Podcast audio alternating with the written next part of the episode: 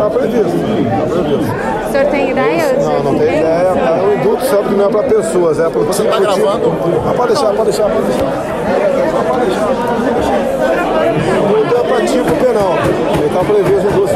Mas o senhor tem ideia de para quem o senhor vai dar o indulto? Geralmente é pessoas com doença terminal, idade excessiva, geralmente é assim. Aham. O também está preocupado com a questão do Auxílio Brasil? Porque tem a, a PEC dos precatórios está enrolada agora no Não Congresso. está enrolada. A parte que foi aprovada nas duas casas vai à promulgação. E a parte que foi inserida no Senado, a princípio, a princípio não, vai para a Câmara, a Câmara vota quando achar oportuno. Mas o senhor acha que se votar no ano que vem, por exemplo, como o presidente Lira O que, disse, tenho, conheci- resolve? o que eu tenho conhecimento até o momento, essa parte nova não altera no Auxílio, no, no auxílio Brasil. O senhor está tranquilo, então, que o Auxílio Brasil vai ser pago e não o tem... interesse não é meu, é da maioria dos parlamentares, atender os mais humildes. Agora, nesse fim de ano, aproveitando que eu estou aqui, tem, mais, tem alguma novidade que o senhor pretende enviar para o Congresso ainda? Alguma questão orçamentária? Acho que acabar o ano, está de bom tamanho, né? De bom tamanho aprovado até agora. Tá tranquilo. Para o ano que vem, o que, que o senhor espera? Da... Tenho conhecimento, é um ano que pouca produtividade tem visto ser, ser o ano eleitoral. Isso é normal, é, já está incorporado. Só as questões mais urgentes, é, que no meu entender, vão ter é, andamento no parlamento. É normal isso aí. Reforma, o senhor não espera, né? Não, Porque não, a vai princípio, a ser... princípio, ah, se estão aí, a gostaria que fosse aprovada a reforma administrativa, que é para os futuros servidores. Essa é bem-vinda, uma sinalização que o Brasil está se adequando à modernidade. Mas o senhor não espera que seja aprovada no ano que vem, né? Se, se for, não tem problema. Vamos, é lógico, for aprovado aqui vem, vamos, a, esquerda querer fazer outro político. Dizer que eu estou atingindo os novos servidores, não é verdade. É para os futuros servidores. Presidente, última pergunta, prometo. Você não acaba, não é? Ah, eu tô aqui do lado do senhor. É, na questão eleitoral, o senhor já tem conversado com algum partido para definir vice? Tem. O que, que eu acertei com o presidente do PL? Ah, um grande interesse meu em senadores. São isso. 27 oportunidades. né? É, Há interesse a governador, mas, mas aí não é tão importante para mim. Eu acho que o mais importante, você não pode querer tudo. Quem tudo quer, tudo perde. Então é por aí. é, há interesse em uma bancada grande de parlamentares. Acredito que março tem uma grande migração para o nosso partido, só não vai ser maior, porque nosso partido, perto do, de outro fundo partidário, não é tão grande assim.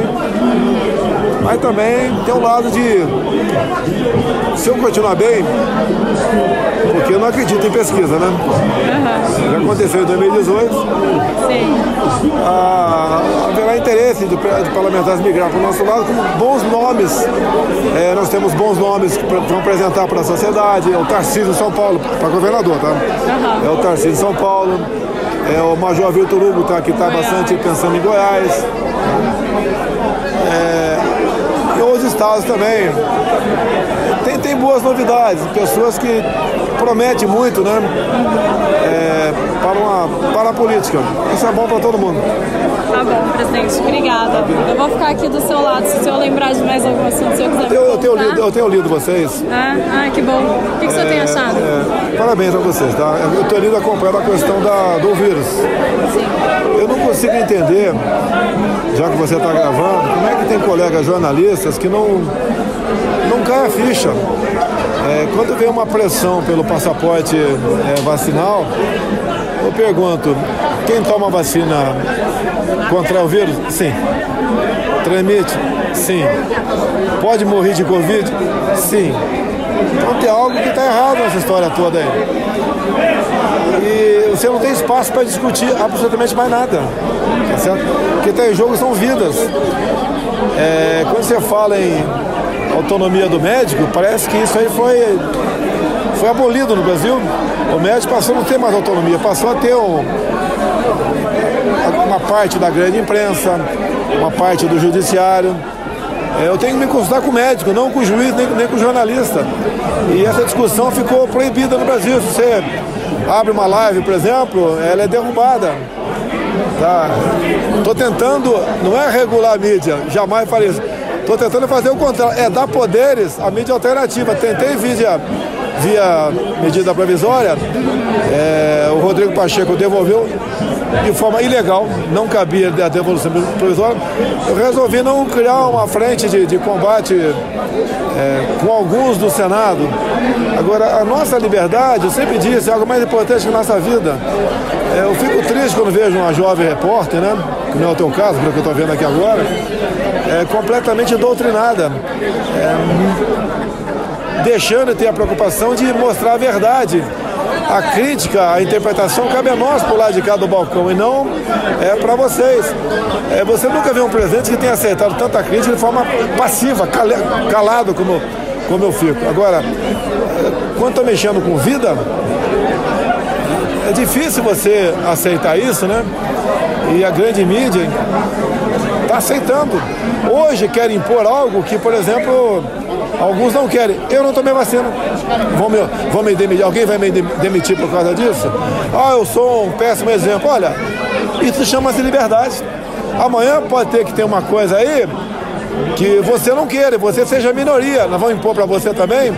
Não podemos esquecer que tem, tem sempre o dia seguinte. É, e parece que está sendo esquecido no Brasil. Se algum é, órgão determinar o passaporte vacinal, o senhor vai vetar? Vai... Não, não há a menor dúvida que há a menor dúvida. É, o direito, cara. Se quer, maior, se quer melhor vacina, comprovada cientificamente que a própria contaminação. Uhum. É, os, quem tem contaminação, está é, contaminado é dezenas de vezes mais imune que tomou a vacina apenas. E eu te pergunto para vocês, não precisa responder não, apenas a pergunta, sem resposta. Qual a validade de cada vacina? Vale por quantos meses? Uh, deixa uma brecha, já bem claro, uma brecha muito grande para lobbies. Parece que há o interesse em vender cada vez mais.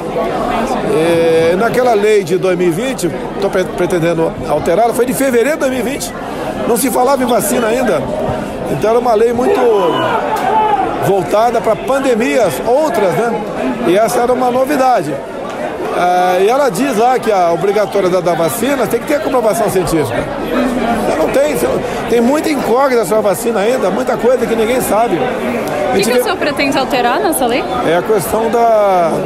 Tem uns vídeos lá que falam das medidas para ser adotado por qualquer agente sanitário, né? Uhum. Estado e município. Quero trazer para o agente federal.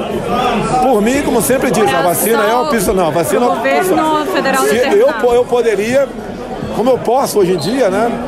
É partir para uma vacinação obrigatória. Posso, mas jamais faria isso. É porque, apesar de vocês não acreditarem, né, eu defendo a liberdade e a democracia. Agora não pode se dar para prefeitos e governadores essa liberdade. Sei que a maioria não está adotando isso aí, mas tem alguns que já estão ameaçando. Isso é muito ruim, ameaçando demissão. Entendi. Então você vai, pretende alterar a lei justamente para que o governo federal determine as regras, por exemplo, para proibir parte, passaporte vacinal. A ideia é que parte, parta para o nosso governo. É, com todo respeito a todos os prefeitos do Brasil. Tem município que talvez tenha um, dois médicos, ou talvez não tenha nenhum médico. Como é que o prefeito pode tomar uma decisão? Mesmo tomar uma decisão ouvindo poucas pessoas. É, por muitas vezes, em município, tem município grande também, que você vê, eu vejo tendências autoritárias. Ah, você está mexendo com a vida de terceiro. É, é, igual a questão da vacinação de menores. Eu tenho questionado a saúde baseado em que comprovação científica? Não vi ainda. Ah, e mesmo assim, se for sugerir, vai sugerir, né, não vai ser obrigatório, vai ter que ter comprovação científica. Não abro mão disso. O que está em jogo são vidas. É, estudos dizem, isso é certeza, é, números dizem que as pessoas com menor idade, quando contraem o vírus, a tendência é não, é não ter sintoma quase nenhum ou ser muito leve. Eu pergunto, a vacina é boa para essas pessoas ou não? Quem vai responder não sou eu. Você pode ver, eu não vi, todo respeito a você, a imprensa entrevistando, pode ser que tenha entrevistado, o presidente do Conselho Federal de Medicina. Ah, Houve todo mundo, menos esse cara, que é o mais importante. É você estar tá em guerra e não querer ver a opinião do ministro da Defesa. Tá? É o que está acontecendo no nosso Brasil. E claro que essa questão foi politizada. Okay? Entendi. Eu tenho que cumprimentar o poder 360, tenho acompanhado alguma coisa de vocês. Uma coisa rara eu elogiar a imprensa, né? Bom, Geralmente obrigado. eu critico ou fico quieto. É mas eu tenho visto matérias do vírus, do. Ou seja, o que está acontecendo no mundo, inclusive. Inclusive o Rafaz vai exigir décadas para mostrar os teus estudos experimentais, é uma coisa inadmissível. Quer ver uma coisa? Eu questionei a saúde da semana, a Pfizer. É, eu lá atrás falei que não compraria a Pfizer, sem passar pela Anvisa, uhum. só pagaria depois que chegar, e mesmo assim, o contrato é, que foi apresentado para nós, eu não ia admitir. Um dos itens do contrato dizia que não nos responsabilizamos por qualquer efeito colateral. Que negócio é esse? Eu sei que o ser humano é, não é um objeto, sei disso. Né? Você comprar qualquer objeto, tem uma garantia, tem o direito do consumidor.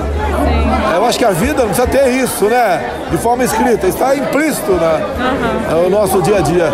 E eu só passamos a comprar a FAI depois que o Senado, um projeto proposto pelo presidente do Senado, é, diz que o efeito colateral, a responsabilidade ia ser do Estado.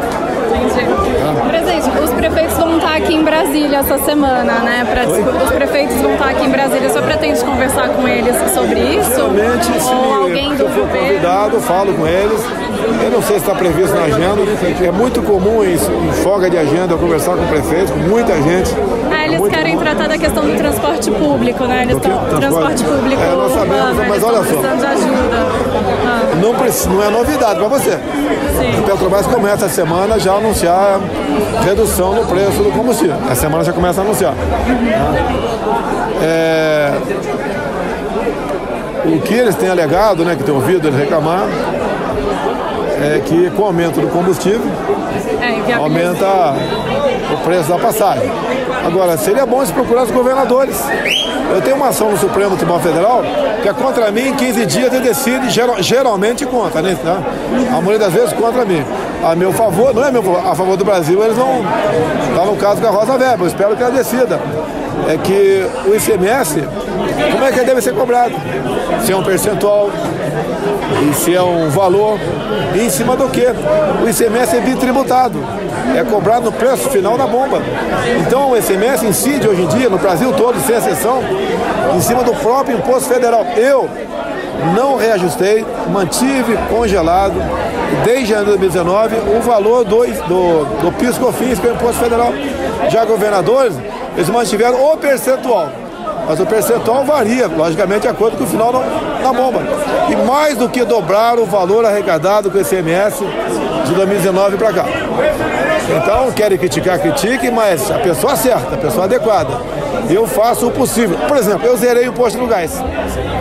Mandei o Paulo Guedes estudar, nós zeramos a, a, o imposto federal do diesel também. É, mesmo assim, é, é, ele falou que é pouco, né? Em torno de é, não, acho que 30, 30, mais ou menos 30 centavos. É. Mas eu quero dizer daí o preço da refinaria e o preço final. Para você falar quem é que está cobrando exageradamente. Se é a margem de lucro, se é a transportadora ou se é o imposto estadual.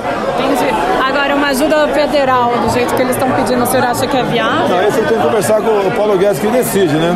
Nós não pode, a grande preocupação não podemos ser o país do subsídio. Né? Ou você tem um livre mercado, ou você não tem. Ah... Teria que reformular o setor, por exemplo, para sair dos subsídios. Olha, olha, o que, que, eu faço? Eu faço o possível para não atrapalhar quem queira produzir. O possível. É, tive a semana, uns 10 dias atrás, recebi o, o CEO da Marco Polo, veio apresentar um ônibus elétrico. É, ainda é um ônibus que é mais do dobro do preço do ônibus convencional, mas é um início.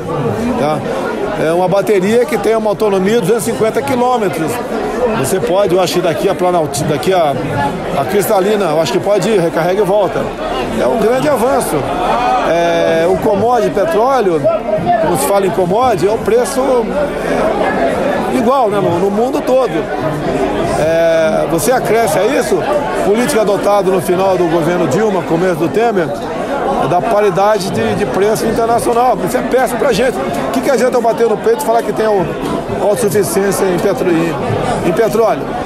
Se na hora de, de você botar o petróleo refinado, o preço é lá de fora. É, o outro grande problema que nós temos, que nós importamos em torno de 20% do diesel e gasolina, em torno de. É, e o preço é o internacional. Por que se importa? Não tem refinaria no Brasil. Você ah. pretende mudar isso, essa questão da paridade do preço do petróleo? Olha, isso passa pelo parlamento. Tá? Tem que ver as consequências disso. Enquanto nós não tivermos aqui autonomia no refino, é, não é prudente nem você estudar isso daí. É, agora, no passado, com Lula, tivemos três refinarias que saíram do papel, né? Saíram do papel e transformaram-se em corrupção. E essas três refinarias que não foram concluídas, obviamente, não refinam um litro de petróleo. Então temos esse problema. Por exemplo, no plano estratégico da Petrobras, conversei com o Silvio Luna, ele está investindo 8 bilhões de dólares na refinaria de Pernambuco. É, vai, vai, devemos mais que dobrar o refino. Não é o suficiente, mas nos ajuda. Problemas que você tem não se resolvem de uma hora para outra. Se resolve dessa forma, né? E nós estamos fazendo é, o possível. É como eu disse para você, a gente anuncia agora, semana, é, pequena, pequenas reduções, a princípio, toda semana, no preço do combustível. A partir dessa vou, semana agora. A partir da semana agora. Até porque quando o Brent cai, essa é coisa automática, não é bola de cristal, nem estou te passando informação privilegiada. Tá? É, mas ó, que eu quero conversar com. Quero botar uma nota nas mídias sociais, se você publicar, isso é muito bom. O pessoal tira uma fotografia da bomba agora, quanto está o preço da gasolina e o preço do diesel. Para saber se aquilo que nós vamos reduzir vai chegar na ponta da linha. Entendi. Você pretende manter o ministro Paulo Guedes na sua equipe, na campanha, no próximo Não governo? tem nada contra ele, depende da vontade dele. Nenhum ministro dos 23 se manifestou a ideia de deixar o governo no final. Os que vão deixar é o, se é o Tarcísio, se for eleito. Vai... O João Roma também, se for eleito, ele está candidato pela Bahia. Tá? É, são as pessoas demais, é muito pelo contrário. Quem for disputar Senado, Tereza Cristina, por exemplo, ela vai disputar, eu acho que ela tem tudo para ganhar. Mas se der uma, um, né, um improvável e ela perder, eu for presidente, ela vai ser convidada a continuar no governo. Presidente, a briga no Congresso entre os, o Arthur Lira e o Rodrigo Pacheco preocupa. Eu fiz essa pergunta no início para o senhor, mas só queria entender um pouco briga melhor. de Senado e Câmara não posso meter a colher não, tá? Mas o senhor acha que tem Não, algum não. risco Quero- de travar não, a não, PEC? O Rodrigo Pacheco se anunciou já, se lançou candidato. Eu acho que respondi para você. Presidente, obrigada pela atenção do senhor. Vou ficar aqui do Dá lado. o telefone para Vou dar. Eu tenho quatro jornalistas que eu converso. Você talvez, talvez seja a quinta. ok?